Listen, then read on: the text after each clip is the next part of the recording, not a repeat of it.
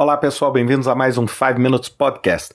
A gente, como parte do nosso trabalho em projetos ou até mesmo a nossa atividade profissional, seja ela qual a área que a gente atua, negociação é parte do nosso trabalho, né? E a gente muitas vezes pensa que a gente só negocia porque a gente está comprando alguma coisa ou vendendo alguma coisa. Existe sempre esse estereótipo de que é, a negociação é uma situação de compra e venda, quando na verdade é muito maior que isso. Toda vez que uma parte ou outra precisa se movimentar, você tem ali uma negociação. Ou seja, toda vez que eu penso de uma forma, mas você pensa de outra, e nós precisamos chegar num ponto comum que é o acordo, você tem a necessidade óbvia e evidente de negociar. E uma das coisas que eu vejo que é, é, um erro grande e um erro importante é aquela sensação de que as pessoas já têm que saltar para negociação em si, é, o que eu falo de oferta e contra-oferta, é você rapidamente pular várias etapas e já querer colocar sua posição ou já querer usar essas, vamos dizer, técnicas de barganha, que eu chamo técnicas de barganha alta, que são assim, ameaçar ou querer abandonar a negociação, etc. Então o que, que eu queria falar para vocês? Por que você nunca deve fazer isso?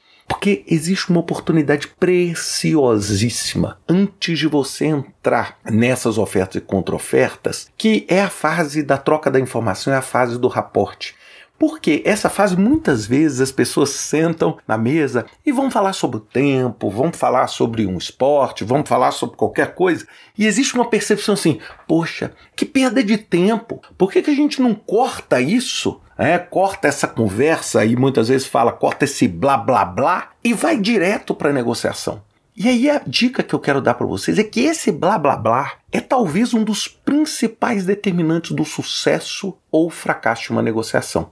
É porque é porque por trás desse blá blá blá ou por trás dessa conversa, você está entendendo e tentando ter insights sobre a personalidade do outro lado, sobre como o outro lado decide, sobre quais são os valores daquele outro lado, sobre quais são os interesses por trás daquela posição. É o seguinte, eu estou, por exemplo, eventualmente negociando com você uma casa, tá? Para ser bem simples.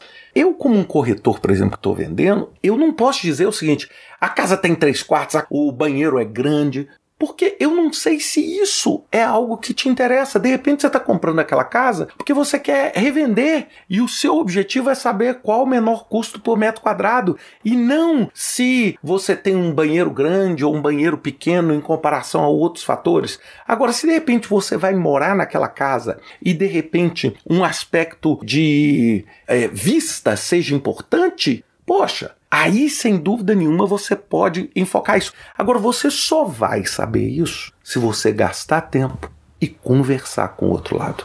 É igual o conflito. Ao invés de você discutir uma determinada posição, você começa a tentar entender quais são os interesses e tentar achar comunalidades naquela discussão. Por exemplo, eu adoro usar um exemplo que eu quero fechar. Imagina você tentar discutir qual é o melhor time de futebol no Brasil, né? Falando aqui nesse podcast em português.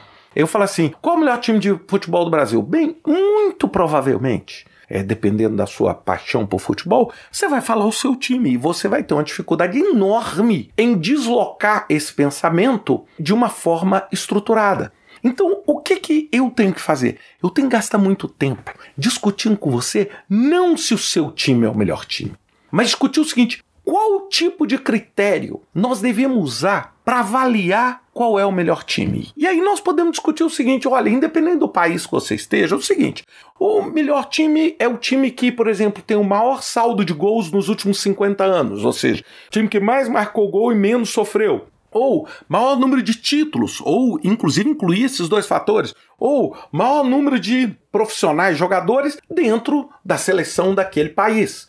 E aí, depois que a gente concorda com isso, vocês concordam que é muito mais fácil eu fazer ofertas e contra-ofertas nesta perspectiva?